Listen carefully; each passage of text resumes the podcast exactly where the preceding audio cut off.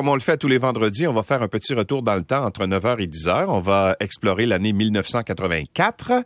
Et euh, ben avec euh, Pascal, euh, ce matin, ce qu'on fait à tous les vendredis, c'est un retour dans le temps technologique. Oh oui. 84, c'était une bonne année? C'était ou- une gigantesque année Ouais. côté technologique. J'ai énormément, surtout moi, j'étais full ado à ce moment-là. Ouais. Anne-André était pas né, évidemment. Non, Anne-André, savait pas euh, comment c'était 89. La, la plus meilleure année pour la musique et Ouais. tout, mais surtout pour la techno, c'était assez fantastique. Mais juste Mais avant de oui, revenir ça, dans le temps, oui. j'aimerais revenir sur le Aranet 4, le petit détecteur de CO2 Oui. euh, que j'ai présenté mercredi. J'ai eu beaucoup de Ça commentaires, de feedback. Oh oui, tout à Oui. fait. Euh, c'est des mesures qui se font régulièrement du CO2, qui est un bon indicateur du taux de particules dans l'air qui peut nous aider à prévenir la COVID. J'ai fait un peu de recherche, Anne-André. Tu as posé une super bonne question. Si on porte un masque, qu'est-ce que ça change? Vous avez ri de moi hier, hein? J'ai pas ri On a- de on toi. a C'était jamais ri de toi, c'est- Super bonne question. Je ne savais pas la bonne réponse. On a ri de ta question, mais pas de toi. On Parce que je, je posais la question, est-ce que le- si le CO2 est plus présent dans l'air, est-ce que ça peut nous nuire par rapport aux particules de, de COVID? Et là, on m'a dit, ben, le CO2, ça n'a pas rapport avec la COVID. J'ai dit, je sais, messieurs. C'est ça, c'est que si, euh, évidemment, il y a deux choses. Le, le capteur détecte le CO2, il détecte pas la Mhm. COVID, mais c'est un bon indicateur du nombre de particules qui peuvent euh, transporter la COVID dans l'air. Et donc, j'ai cherché un peu sur un site qui s'appelle nousaérons.fr, un site français. On suggère de commencer à aérer la pièce à 500 particules de, CO, 500 particules de CO2 par million, euh, sans masque. 800 si on porte un masque. Donc, si on porte un masque dans une pièce à partir de 800, alors que, évidemment, ce qu'on cherche, c'est pas à détecter le CO2. C'est pas le Ouais. CO2 qui est notre problème dans ce cas-ci. Mais c'est le renouvellement de Le l'air dans la renouvellement pièce. de l'air. Fait qu'on va Ouais. être plus sensible. Dès qu'on voit 500, à partir de, de 800, on commence à aérer, ce qui est plus que je, plus tôt que je pensais. Plus on aère, mieux c'est. C'est ça la règle. Puis faites des affaires dehors, c'est l'été, profitez-en. Bon. Euh, puis j'ai aussi beaucoup de questions sur l'ordinateur Framework, l'ordinateur Oui. Lego. Euh, enfin, celui qu'on peut assembler, réparer. On s'en reparle lundi, si tu veux, avant de rentrer dans 1984. Parce que en 1984, on jouait à quoi?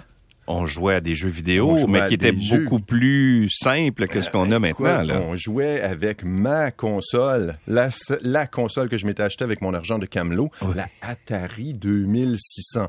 Elle a été lancée en 1982, mais évidemment, au début, il fallait être très... à- Moi, j'ai pris du temps. J'étais dans un petit village. Le temps que la Atari 2600 se rende dans mon village, c'était là. J'ai d'ailleurs la réplique en Lego. Mathieu Ben oui, c'est Leroy ça. en a parlé, un super beau kit de Lego Nostalgie. Je t'ai apporté la, la contrôleur euh, du Atari 2600 Ben, en Lego. Exact. Puis je savais même pas que tu allais parler de ça. Tu, le prés- tu me le présentes. Je dis, ah, c'est pas un contrôleur Atari, ça? Puis là, tu me dis, oui, mais c'est un contrôleur en Lego. en Lego que j'ai Ouais. assemblé moi-même hier. là. J'ai passé du temps en pensant à toi. C'est un super beau kit pour l'amateur de Lego. C'est aussi un de mes jeux fétiches. Là. Euh, je, je, je suis vraiment dans un bon. euh, oui, tu me dans un disais bon tout à l'heure que tu as joué longtemps au Lego, toi. hein? joué, j'ai joué assez longtemps. au- Ouais. quand je suis arrivé au cégep, j'ai arrêté. Euh, euh, il faut ça. Fait qu'hier, je me suis mis en pyjama et euh, rituellement, c'est ça qu'il faut faire. On joue au Ouais. Lego en pyjama. Ben Ah oui, oui? exactement. Ben oui. Puis faut que tu marches aussi sur un Lego euh, au moins une fois. de- Ça, un, Ah, que ça fait- Si vous Oh, avez des ça- enfants, vous savez de quoi il est question. Oh, là, toujours un bloc, ça les fait Lego dans mal. l'aspirateur aussi. Ça, c'est l'autre affaire. Donné, ton Oui. kit, il manque des pièces. C'est surtout les petits, tu sais, les, Les deux, petits, là, petits, ouais. ici. Et euh, il faut que je le dise, l'Atari 2600, c'est le meilleur contrôleur de jeux vidéo ever. Un Ouais. bouton, un joystick, pas de boutons qui ont des boutons, puis des manettes qui ont des boutons, puis des. Moi là, je je sais même pas dans quel sens tenir les contrôleurs de la Xbox puis la Ouais. PlayStation. Je vous admire les jeunes. Mais c'est vrai que celui-là, c'est très simple. Il y a un joystick euh, qui fait à peu près euh, quoi 360 degrés. Tu peux Ouais. le tourner, puis il y a un bouton rouge. Un Alors, si tu te trompes avec ça, là, t'es vraiment... Euh, t'as, t'as besoin de, de, de- d'aide psychologique, je pense. Et, et ce qui est fou, c'est qu'en 84, c'était un gros crash des ventes des jeux vidéo. Étonnamment, là, dans l'industrie, il avait fait beaucoup de jeux, il lançait beaucoup d'affaires, mais ça, l'industrie euh, droppait énormément. Ouais. La NES de Nintendo a été lancée en 85, ça a comme reparti lentement euh, les ventes de jeux vidéo. Mais surtout 1984, quand je te dis que c'est une énorme année pour la technologie, Ouais. c'est le lancement d'un ordinateur légendaire. Je pense qu'on va entendre le petit bruit. Ça devrait te rappeler quelque chose. We shall prevail. Est-ce que ça te dit quelque chose? Non? On January 24th, Apple Computer will introduce Macintosh. And you'll see why 1984 won't be like 1984. Un clip réalisé par Ridley Scott Ah, qui a été ouais. diffusé au Super Bowl pour annoncer que le 24 janvier 1980, le 24 janvier 1984, Apple Computer va lancer le Macintosh. Mm-hmm. Et vous allez voir pourquoi 1984 ne sera pas comme le livre 1984. Ouais. Et là, on annonçait le Macintosh, un ordinateur absolument révolutionnaire. Euh, Mais ça, c'est la boîte beige carrée. la là? boîte beige carrée, mais là, ça a l'air, on se dit boîte beige carrée, c'est, banal aujourd'hui. Ouais. Mais à l'époque, c'était tous des ordinateurs PC lettres, Ouais. gris, euh, de bureau. Là, le Macintosh était super génial. On ouvre l'ordinateur, il est marqué Hello Ouais. en lettres. Ouais. Manuscrite, pas du caractère tapé. Là. Il y avait un processeur graphique là-dedans qui permettait d'afficher plus que des lettres et des symboles. On pouvait dessiner.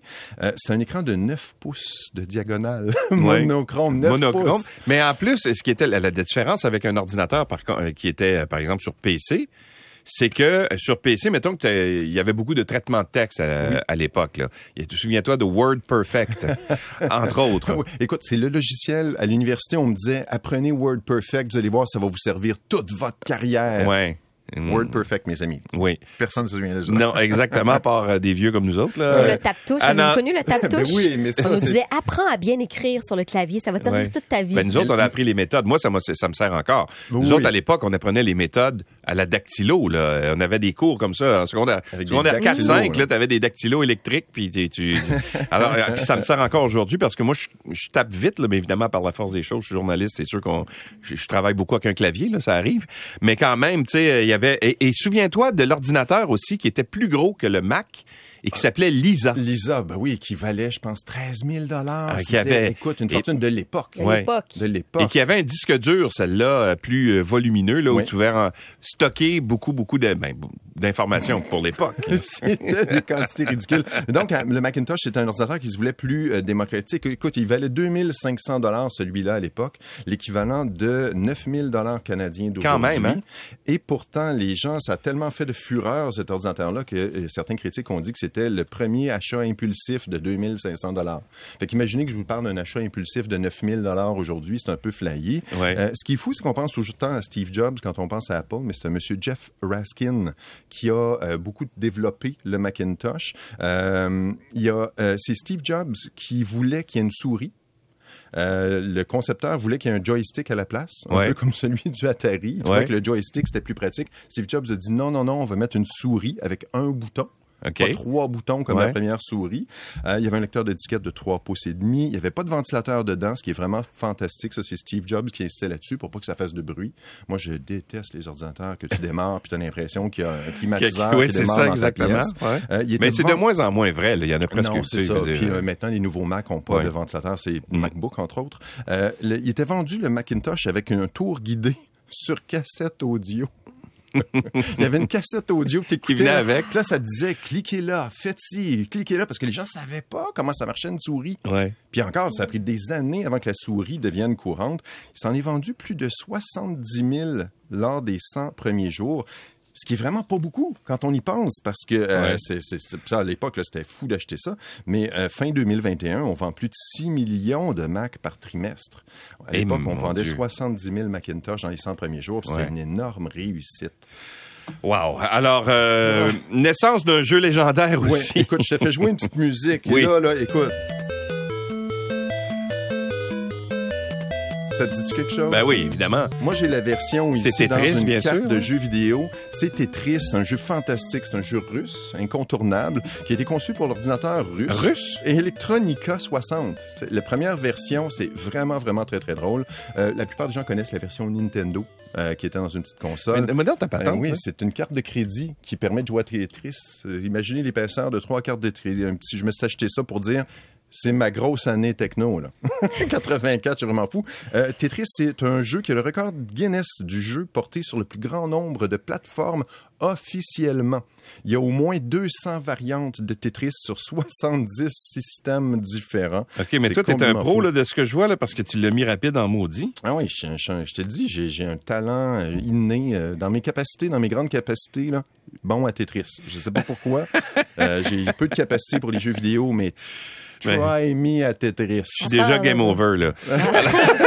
voilà. Ça, c'était juste pour me réchauffer en attendant que je joue à ça. Donc, Tetris 84. Euh, Il y a Doom, euh, qui est lancé en 1983, qui serait le jeu avec le plus de 80... Non, c'est pas 83 pour Doom. Euh, un jeu qui était lancé en 93, je crois, qui serait le jeu avec le plus grand nombre de plateformes non officielles. Ouais. C'est peut-être c'est différent. Je voulais juste ceux qui disent non, non, c'est c'est Doom qui est le jeu qui est le porté sur le plus grand nombre de plateformes. Euh, c'est euh, officiellement c'est Tetris. L'invention du CD-ROM, Oui. complètement fou. Euh, Ouais. Le CD read-only pour l'instant, donc c'est pour la musique. Euh, c'est peut-être pour des données. Ça a pris quelques années pour que ça s'installe comme support. Euh, c'est l'encyclopédie Groslier. Du CD-ROM, mais là, c'est- ben, c'est c'est évidemment l'enquête, l'an- l'ancêtre du CD de musique qu'on c'est avait. ça, là. c'est le CD-ROM. Mais, Ouais. mais à l'époque, le CD de musique existait? Ouais. Mais là, c'était le CD-ROM qui permettait de stocker des données pour son ordinateur. Ah, ok, je comprends. La nuance est Oui, là. oui, la nuance le CD est là, oui. musical est arrivé en premier. On a en deux- 82 établi le standard pour stocker des données. Euh, c'est la même chose, c'est le même support, sauf que le- ça prenait un format pour s'entendre. Ben, on était tout content de copier des, des, là-dessus. euh, Ben oui, puis là, à l'époque, en des disques de 80 musique, puis on se donnait ça. là. Ben oui, en 82, c'était pas encore rewritable. euh, Non. C'était Exact, juste, ça. tu l'achetais, il était de même. Tu avais l'encyclopédie euh, dans un CD. Ça, c'était... Tu avais, au lieu d'avoir le 20 livres Ouais. euh, qui prenaient bien de la place puis la poussière, sauf que tu pouvais pas changer ton encyclopédie. En même temps, un livre, tu peux pas le changer non plus. Hmm. Puis là, après ça, il y a eu Wikipédia, puis tout le monde a dit, ben Wikipédia, c'est pas fiable, on est bien mieux avec Britannica, puis etc. Finalement, il y a eu des, euh, des, des tests qui ont Ouais. été faits sur la, la comment dire, la, la véracité des informations sur Wikipédia, puis tu te rends compte que c'est à peu près la même Ouais. affaire que Britannica. si tu fais attention, Wikipédia, c'est vraiment, vraiment Ouais. chouette comme source d'information parce que c'est corrigé par les gens. Tout le monde peut contribuer Ouais. et améliorer, rectifier des erreurs. Et quand je te dis que 84, c'est une grosse année pour moi, c'est la sortie du film La Revanche des Nerds. Oui. Les... connu au Québec sous le nom de Les Tronches Oui. ou en France. C'est un film marquant parce qu'en 99, on m'a contacté pour être chroniqueur dans une émission techno. Et on m'a dit, euh, la productrice Suzanne Landry m'a demandé, est-ce que tu trouves que La Revanche des Nerds, ce serait un bon nom? J'ai j'ai failli tomber d'un pomme. Hey, oui! C'est le meilleur nom, je le veux, je le veux, je le veux. La Revanche des Nerds. C'est un film qui a très mal vieilli avec des choses qui, des comportements qui ne sont pas très Acceptables acceptables, aujourd'hui, Oui. le consentement et tout. Euh, mais bon, c'est c'est faux. Ça a marqué son époque, mon époque. Et j'ai com- cru comprendre que le film La Revanche des Nerds, étrangement, a fait plus de sous et d'entrées que Ouais. Terminator. Ah oui, à l'époque, Cameron. quand même. Moi, je m'attendais à ce que Terminator était dans les... Non, non, c'était pas un des top films de l'année. Peut-être parce qu'il a été lancé plus tard, remarqué. Peut-être que la distribution était Ouais. pas la même. Mais c'est quand même impressionnant qu'un film que presque tout le monde a oublié euh, a fait plus d'entrées. Et c'est la naissance de Mark Zuckerberg. Ah oui, en Il est- 84. En 84, il est Ah tout oui. jeune, Ben oui. Zuckerberg, euh, qui est maintenant plusieurs fois milliardaire. On ne peut pas s'inquiéter. Et qui a lui. volé une de mes idées à moi et un de mes amis. euh, euh, Facebook, là, c'est une idée à moi et un de mes amis. Si on avait, Ouais. Ouais, le seul problème, c'est qu'on l'a pas réalisé. Mais, on- c'est- Ah. mais avant que, une sérieusement, avant que soirée, Facebook sorte, on avait parlé de ça un soir de brume puis de bière, n'est-ce pas? Et puis euh, on avait dit, ah, on devrait faire une espèce Ah de chose, on mettrait ça, sur- tu sais, comme un album de, de finissant, on mettrait ça sur un ordinateur. Et finalement, l'année d'après, ça, ça sortait. Eh ben, écoute, tu regarderas le film de Social Network. Oui. Ça explique toute ton histoire avec deux gars qui avaient cette idée-là. C'est Mark qui est parti avec. Puis Mark, c'est un petit polisson. Euh, puis c'est drôle parce que pour revenir dans le présent, euh, il y a 2,8 euh, 2,88 milliards d'utilisateurs de Facebook, Messenger, Instagram et WhatsApp. Une Ouais. augmentation de 4 des utilisateurs des services. Euh, les revenus baissent un petit peu de 1 Mark Zuckerberg est pas content. Malgré tout, ce nombre d'utilisateurs-là ont réussi mal à monétiser, moins bien monétiser. Juste le fait que Apple ait changé sa politique de euh, cookies, de- de- d'identification des utilisateurs, de suivi des utilisateurs. Ouais. Avant, on pouvait mieux cibler. Ils ont perdu 10 milliards à cause Ah. de ça l'an passé. Pauvre petit. Mais on me dit que. Mark Zuckerberg est encore capable de payer son épicerie euh, ce matin. Moi, je suis pas trop inquiet pour lui. Ouais. Puis si jamais, euh, je serais bien prêt à souper avec juste pour genre. Oui, Je exactement. curieux de voir qu'est-ce qu'il a à raconter. En autant qu'il ramasse la facture, évidemment. Peut-être, peut-être. Non, non, mais je suis même prêt à payer au pire. Tu, sais, Ah tu oui, peux hein? raconter ensuite, hey, j'ai soupé avec Mark Zuckerberg. Puis c'est moi qui ai payé, ouais. Ça doit, ça doit, tu dois te sentir bien après. En tout cas, moi, je... Pascal, merci beaucoup. Merci beaucoup. Et à la semaine prochaine.